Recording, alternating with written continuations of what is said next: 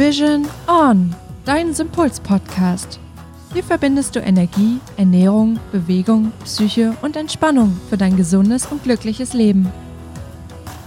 Moin ihr Lieben, willkommen zurück zu Teil 3 unserer Burnout-Folge. Tja, wie soll ich sagen, Marielle sitzt immer noch neben mir, frohen Mutes. Und äh, ja, jetzt kommen wir auch schon zu den letzten Erfahrungen und Informationen, die wir euch zum Thema mitgeben können. Es gibt natürlich noch ganz viel anderes dazu, aber irgendwann müssen wir die Folge oder die Folgenreihe, kann ich jetzt eigentlich schon fast sagen, ja mal beenden. Ne? Also, bis gleich. Eine ganz spannende Frage, die auch sicherlich einigen von euch da draußen noch auf der Seele brennt, ist natürlich, was kann ich denn präventiv tun, um einen Burnout zu vermeiden, beziehungsweise wenn ihr euch jetzt auf einen der Burnout-Stufen befindet, was kann ich tun, um jetzt vorzubeugen, dass ich eben diese zwölf Stufenleiter nicht noch weiter hinaufkletter? Genau.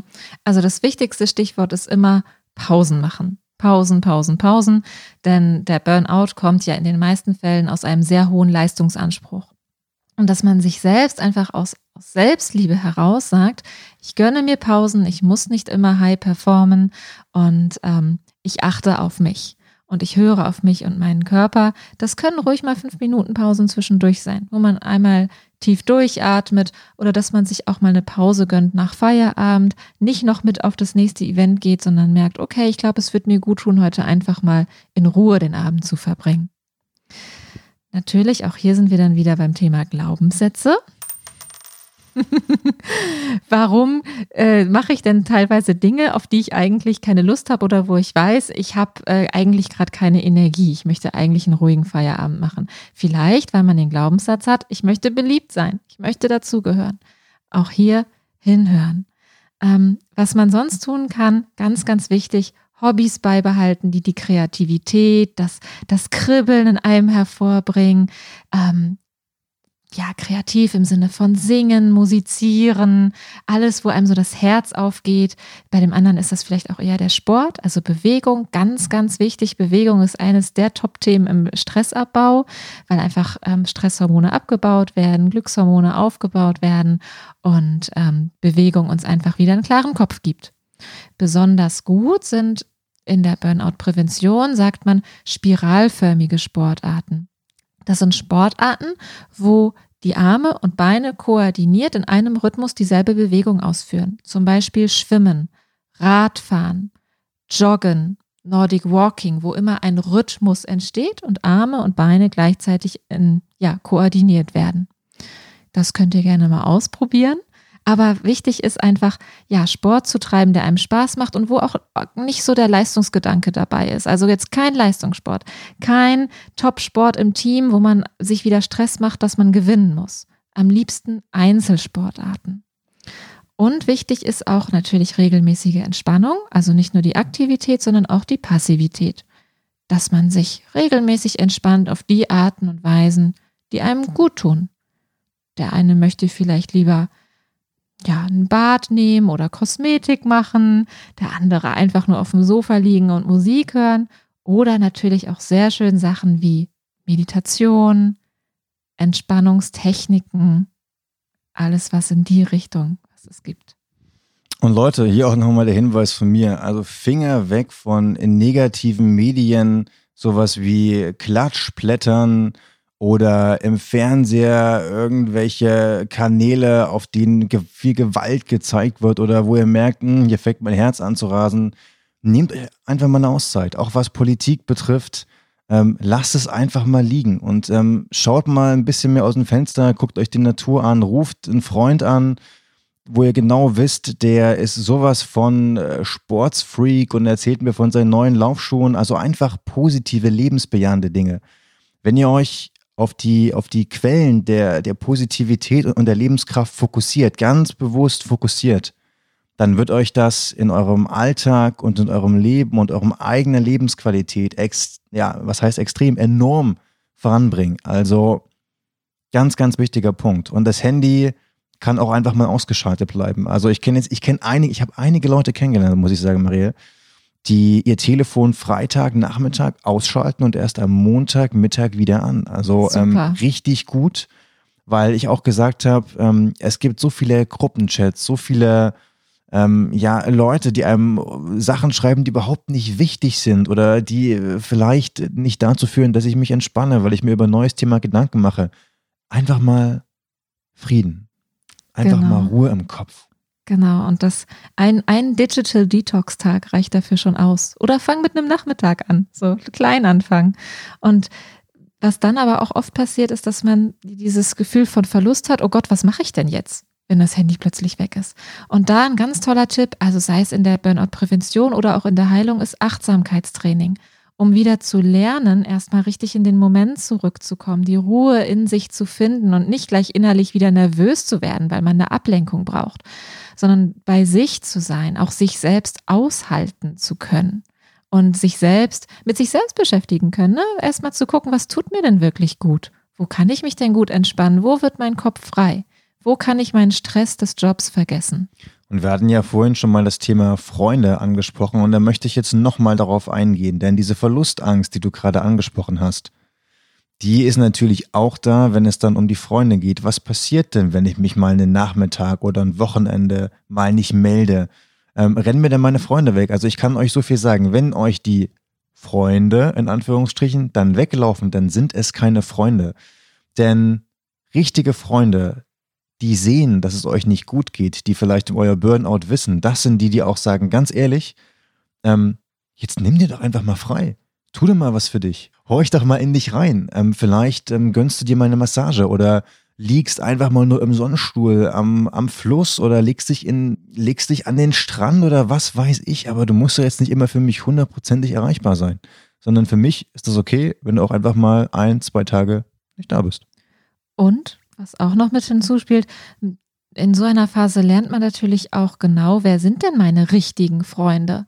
Also ich habe es leider Gottes selber erlebt im Büro damals, dass ich dachte, auch mit der Kollegin bin ich eigentlich ganz gut befreundet. Und hinterher musste ich erfahren, dass sie hinterm Rücken gesagt hat, ach, die Marielle, die stellt sich doch total an, die hat doch gar nichts.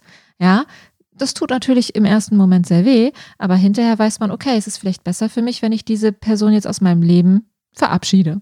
So, dass man eben weiß, die gehört jetzt nicht zu meinem Freundeskreis, aber es werden andere kommen, die gut für mich sind. Und äh, dazu noch eine kurze Anekdote, also nicht vergessen, ich glaube, es gibt sieben oder acht, ich weiß es gar nicht, Milliarden Menschen auf der Welt. Ähm, da gibt es bestimmt genügend Leute, die mit euch super gerne befreundet sein wollen. Also auch vielleicht nur für einen bestimmten Lebensabschnitt, aber die, die Auswahl ist groß. Das stimmt. Und die dich vor allem ohne Maske sehen wollen, ne? Ohne deine Burnout-Maske, sondern so wie du wirklich bist, authentisch, frei, mit Leichtigkeit. Und gerade zu Corona-Zeiten, jeder von euch kennt das, mit Maske lässt sich deutlich schwerer atmen und deutlich schwerer leben als ohne. Das stimmt. Sehr schöner Vergleich, Hannes. okay, meine liebe Marielle, haben wir jetzt noch etwas ausgelassen? Ähm, also was ich ganz wichtig finde in der Prävention ist auch nochmal auf das Thema einzugehen, bitte Finger weg von Alkohol, Medikamente. Gerade die Workaholics neigen dazu. Es haben Studien gezeigt, dass drei Drogen besonders häufig in Burnout-Fällen ähm, konsumiert werden. Das ist einmal ähm, Cannabis, um sich einfach zu beruhigen. Das zweite ist Alkohol, um einfach die Stimmung zu heben. Und das dritte ist Kokain, um leistungsfähig zu sein, Energie zu haben. Und leider Gottes werden diese Drogen in allen Gesellschaftsschichten genommen, auch sehr schnell, ohne, ohne große Hemmschwelle. Und bitte, bitte das nicht als Präventionsmittel nutzen. Lieber sich selbst, Freunde, Hobbys und auch ganz wichtig Haustiere. Vielleicht haben die ein oder anderen von euch Haustiere, die helfen einem auch in schweren Zeiten, ähm, bauen Bindung auf und können den Stress wieder sinken. Aber positives Denken, wie du Hannes auch schon gesagt hast, finde ich, ist mit eines der wichtigsten Präventionsmittel. Okay, dann gucken wir nochmal auf unsere, unseren Merkzettel, ob wir euch noch was vorenthalten haben. Aber wie wir sehen, sehen wir nichts, denn wir sind durch. Da es aber so viel war, haben wir uns gesagt, fassen wir zumindest nochmal die wichtigsten Punkte für euch zusammen. Und ich starte direkt mal mit Punkt Nummer eins, nämlich Burnout entsteht dann, wenn ihr euch überarbeitet, über die Glaubenssätze, unaufgelöste Emotionen, wenn die Kommunikation zwischenmenschlich nicht stimmt und ihr einfach immer mehr über eure Leistungsgrenze geht, obwohl sowohl Körper als auch Geist euch Signale schicken, dass es hier etwas gibt, an dem ihr euch ja beteiligen müsst, das ihr aufarbeiten müsst. Genau, der zweite wichtige Punkt, wenn es euch passiert ist, nehmt es an. Es ist nicht schlimm. Es gibt leider sehr hohe Burnout-Zahlen, deswegen ist es wichtig, darüber zu sprechen und wir freuen uns, dass ihr hier zuhört. Also wenn es passiert ist, es ist okay. Es kommt jetzt darauf an, zu gucken, was kann man tun, um wieder gesund zu werden. Punkt Nummer drei, das Präventivsein. Also um präventiv zu sein, gibt es die verschiedensten Möglichkeiten. Das betrifft Freunde, die euch unterstützen und sie sind da. Ihr müsst sie einfach nur um Hilfe fragen. Ähm, das betrifft dabei wieder bewusster auf euch selbst zu hören, Sport zu treiben. Achtet darauf, dass das Sport ist, der vor allen Dingen koordinationsgeprägt ist. Und ja, schaut einfach mal, dass ihr eure Süchte, die euch vielleicht im Burnout stark begleitet haben, dass ihr die ganz bewusst ablehnt und durch andere Dinge ersetzt, indem ihr eben wieder mehr mit anderen Menschen unterwegs seid, indem ihr vielleicht auch eure Ernährung umstellt und dort nochmal guckt, ob ihr vielleicht äh, Dinge essen könnt, die euch in eurer Lebenskraft unterstützen. Genau. Und der letzte Punkt, die Nachhaltigkeit. Also wenn ihr diesen Heilungsprozess gut durchgestanden habt, ihr wieder fit seid, euch ausgeglichen fühlt, dann nicht wieder in alte Verhaltensweisen zurückkommt, sondern dran bleibt. Ja, dass man Rituale, neue Routinen entwickelt, in der Entspannung, in der Bewegung, im seelischen Ausgleich, in Hobbys, dass man einfach diesen guten Zustand aufrechterhält und nicht wieder anfällig wird für alte Verhaltensweisen und Symptome. Und im allerbesten Falle findet ihr sogar noch etwas, ja, in dem ihr leidenschaftlich aufgeht und das ihr vielleicht, tja, zum Beruf machen könnt oder eher, wie wir das so schön sagen, zur Berufung. So, ihr Lieben, damit sind wir auch schon am Ende dieser Podcast-Folge angekommen und wir haben uns überlegt, wir packen euch die zwölf Stufen die also einen Burnout charakterisieren von der Entstehung bis zum ja letztendlich Zusammenbruch in unseren Newsletter.